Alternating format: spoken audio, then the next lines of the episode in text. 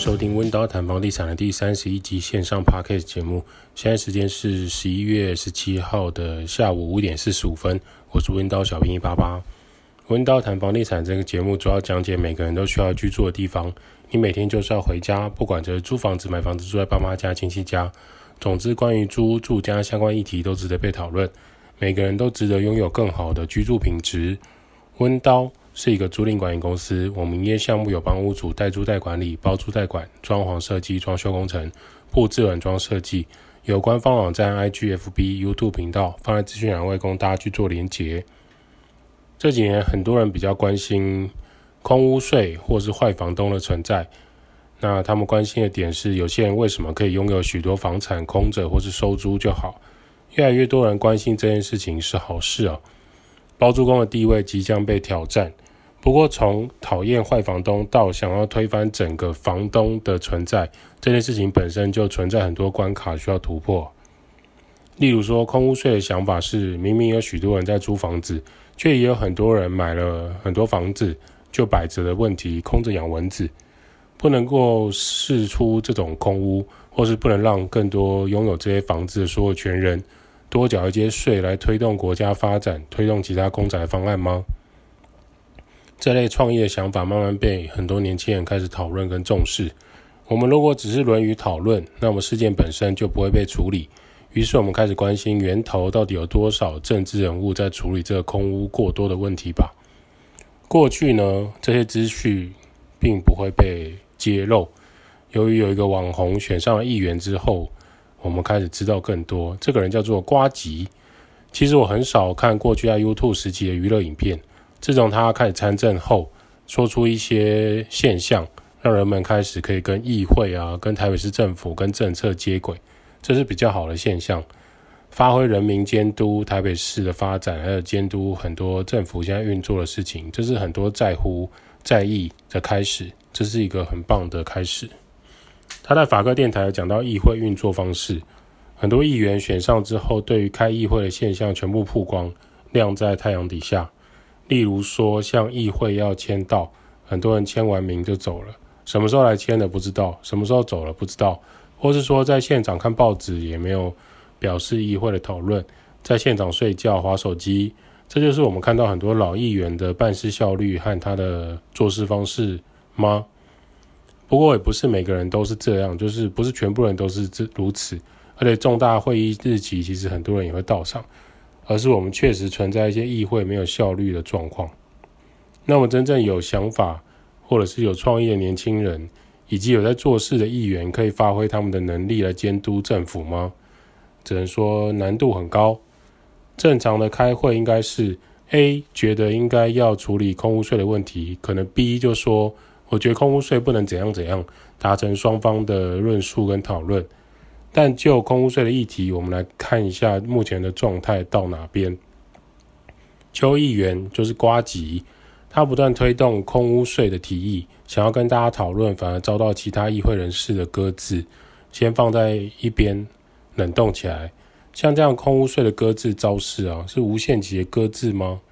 理论上，其实他们是不能超过搁置三次在旁边的，但眼不见为净，议会存在各种方法。可以让这议题无限期延续下去，瘫痪这个事情的发展。他们真的有很多方法可以进行。那我们目前台湾议会如果停在这边的话，我们先从各国的房屋税和发展来做比对。来看韩国，韩国的房东和收租规则跟台湾非常不一样，光是租金的押金啊，租屋的押金，还有韩国的保证金制度就落差很大。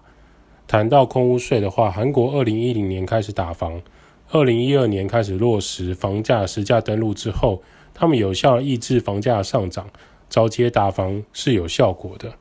那他们慢慢有一种提高房屋税的方式，就是不管你是空屋还是有住人，我就是直接提高房屋税，也就是说，透过有壳的人多缴税，来照顾社会上更多无壳的人的方式，结果是他们的效果不彰。因为它无形中会叠在房客的房租上，或是让这种韩国保证金的债务跟纠纷问题更加恶化，所以目前台湾目前根本没有办法去参考韩国的房屋税做法。台湾其实一直以来也有这个房屋税，可是房屋税的税收效益非常的差。台湾的房屋税以台北市来说，因为台湾的房屋税目前是这样，中央订立，可是地方可以再去做一些办法的调整。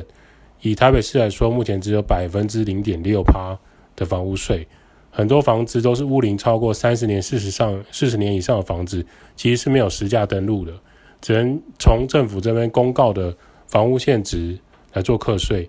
可是目前房屋现值偏低的情况下，再乘以百分之零点六，如果你是这个台湾的屋主，你会担心吗？你会觉得说，哦，家里有五间房子的房屋税压力很大吗？就房屋税的角度来看，你觉得爷爷奶奶留给你三四户房子，这种房屋税会让你喘不过气吗？当然不会啊，反而很开心自己手上有很多间房子。更何况啊，很多早期的房子总价很低啊。他们的贷款早就已经缴完了，更莫名其妙的状态是，原本五百万的房子，现在银行还会主动打电话来说：“哎，屋主你好，现在的房屋估价你可以再去贷款两千万、三千万，有没有这个需要？我们这里是做房屋贷款的。你把这些钱贷款出来之后，再丢到股市里面稳定配息，或是丢掉基金跟债券市场去做套利。请问你是这些屋主的情况下，你还会急着把房子出租吗？还是选择空在那边呢？”尤其这几年呢、出租的负面新闻一大堆，很多屋主其实觉得空着也无所谓，与其去沾上那些麻烦的事情。目前房屋税偏低，房屋贷款的利率又很低，可以把房屋贷款贷款出来套利的情况，你会急着把房子租出去吗？然后跟房客周旋很多事情，然后上法院处理一些夯不啷当的事情吗？很多房东、很多屋主是不愿意的。那有资金的人当然选择拼命的买房子摆着。OK，那我们看到韩国跟台湾的比对，那我们再来看日本，日本的房地产市场又如何呢？我们从日本的房东来看，前几年其实台湾吹起一股就是房屋中介联合国际销售的风气，就是台湾中介和那种经销代理商会带你坐飞机到日本，跟当地的物业管理做结合，做一个买房收租的热门商业活动。经过投资人飞过去日本计算一下，他们发现说：“哎，这投资报酬率不错，比台湾还要再漂亮。日本房客的素质和法规也严格，所以他们就到处参加很多说明会，实际飞去日本参访，然后参与很多购买的案件。”好，问题来了，几年之后呢？我们就关心说：“哎，前几年这个这个热门的状态，我们关心一下这些去日本买房子的人发展，发现蛮多人其实有点后悔。”原因是因为日本想日本的房东啊，没有想象中的那么好当，资讯不够完整的情况下就买下来，其实有点太冲动。日本房屋税呢，比台湾高很多，所以台湾屋主在日本房屋持有上就会缴比较多税，在台湾、韩国都要高，比台湾、韩国都要高。所以在日本政府的规定啊，你每年必须要提拨一笔经费来回维护你的建筑公寓大楼的外观。除了在建设过程中呢，建设公司必须要符合日本的都市计划的规定，街道才会比较漂亮，城市才会比较符合观光。他们并不是源自于自律或是道德和设计美感比较高日本人形象，而是日本政府由法规来规定的，所以才会有这种街道非常的整齐，然后非常干净，建筑大楼外观都维持得很好的状态。因为你是房东的话，每年必须要拿一笔经费出来维护这种大楼外墙。你要刷洗，要请专业公司清洁玻璃跟外墙瓷砖，所以越靠近都市中心的房子的租金啊，攀升的速度很快。上班族就会开始为了要在东京工作，或者是在日本的一些高级商业区工作，你可能就必须要做到卫星市政。什么是卫星市政？就是比如说你在台北，可是你住在桃园，或是住在苗栗。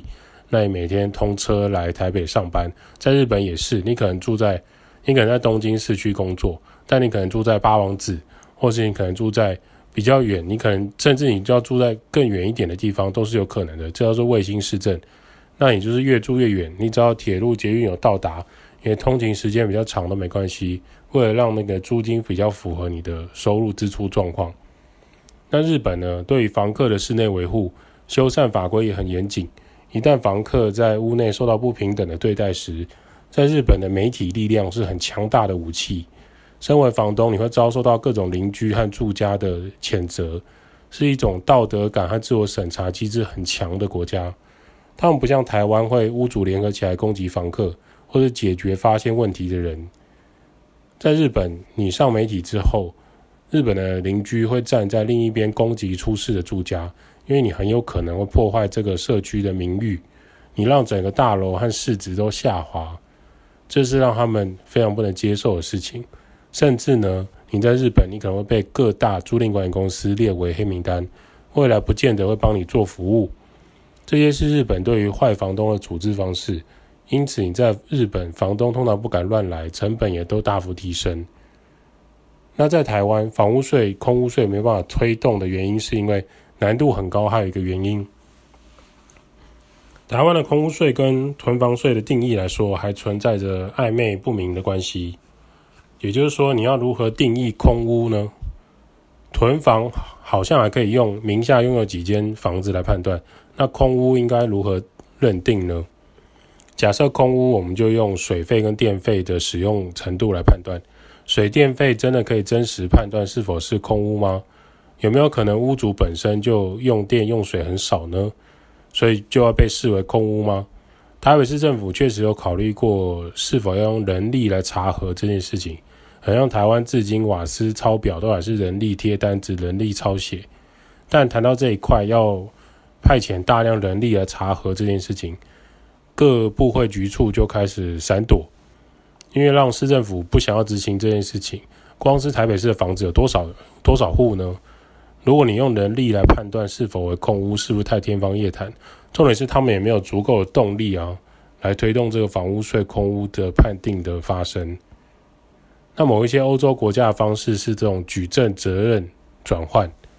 他们可能是用水费、电费用量来简单判断你是不是空屋。那如果判定是的话，他就会你你判定你没有人住，他就会寄信到这个屋子去通知政府认定这一间是空屋。如果你屋主认为这不是空屋，你可以在多少期限以内提出该单位的证明你不是空屋呢？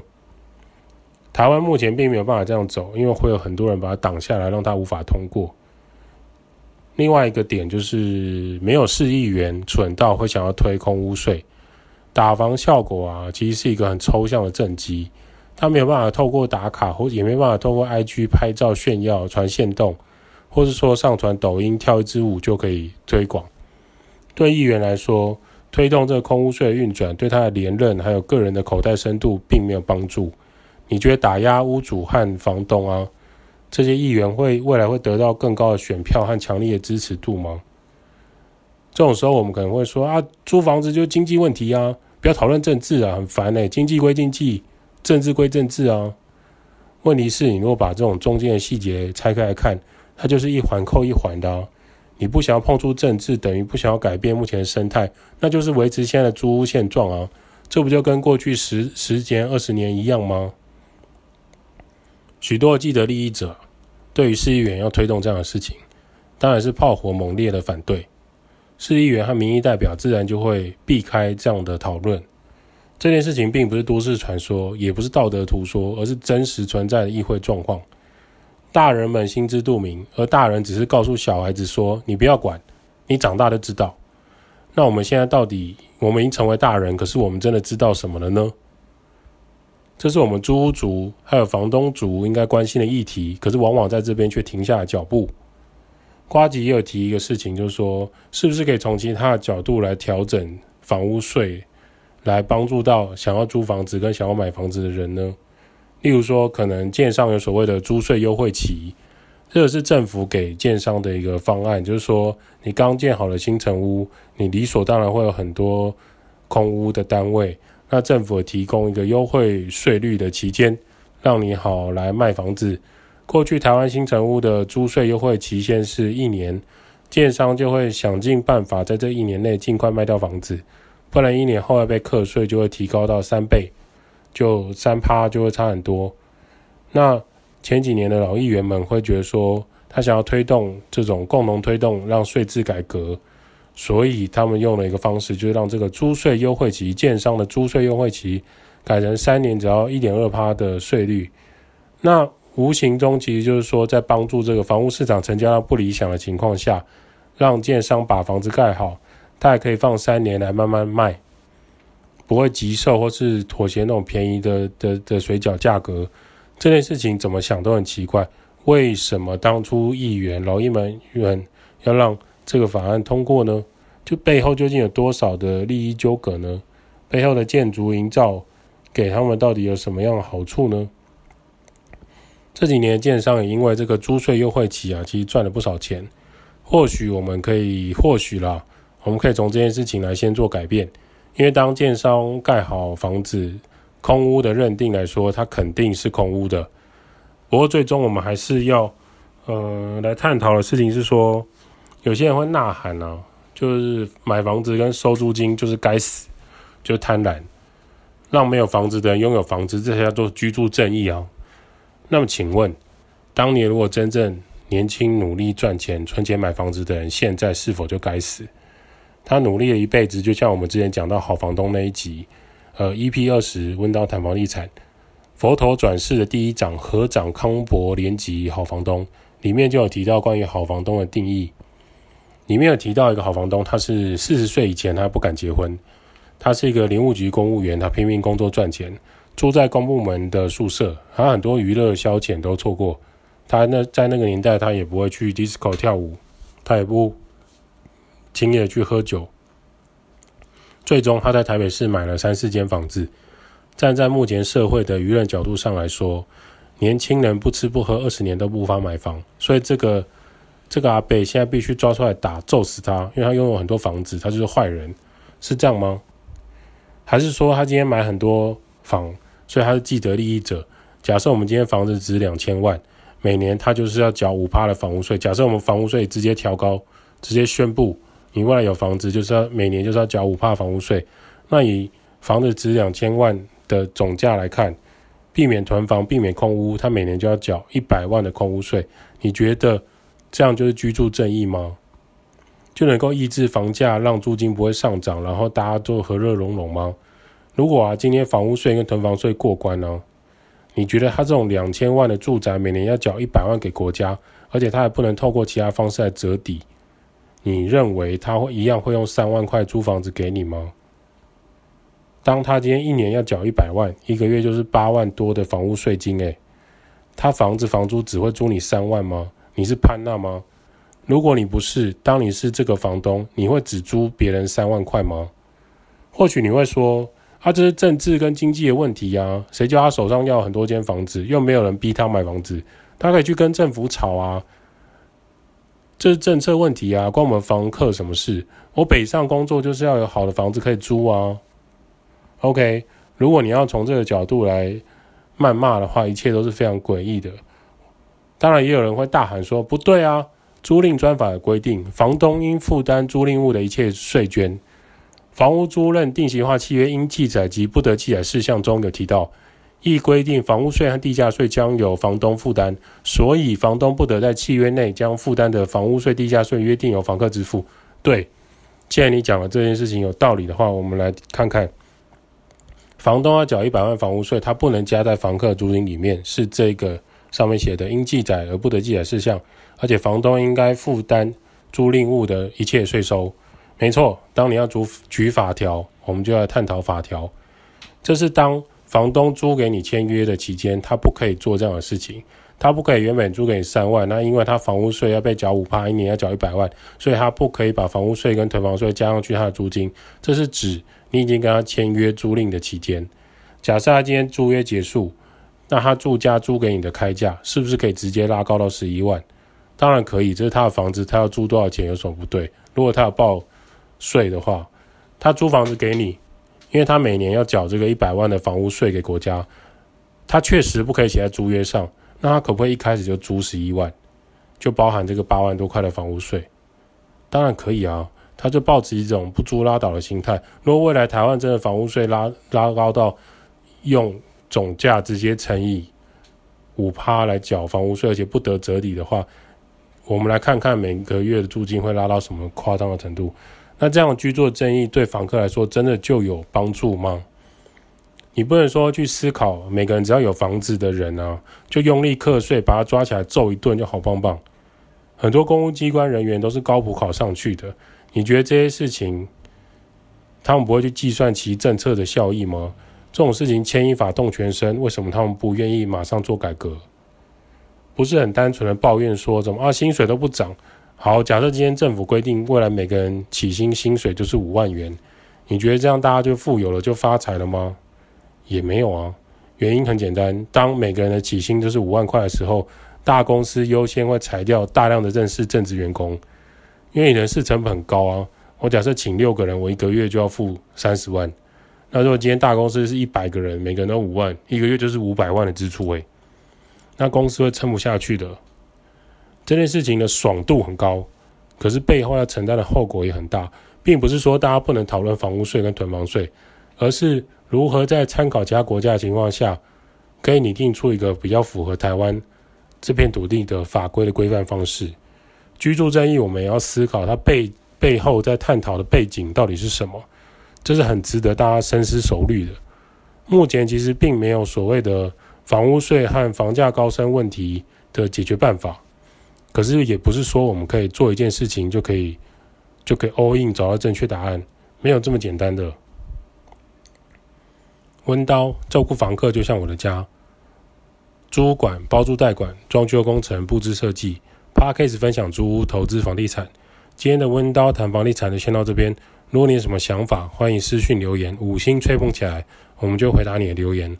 温刀小编也在这一期、下一期的节目跟大家讨论房地产相关议题喽。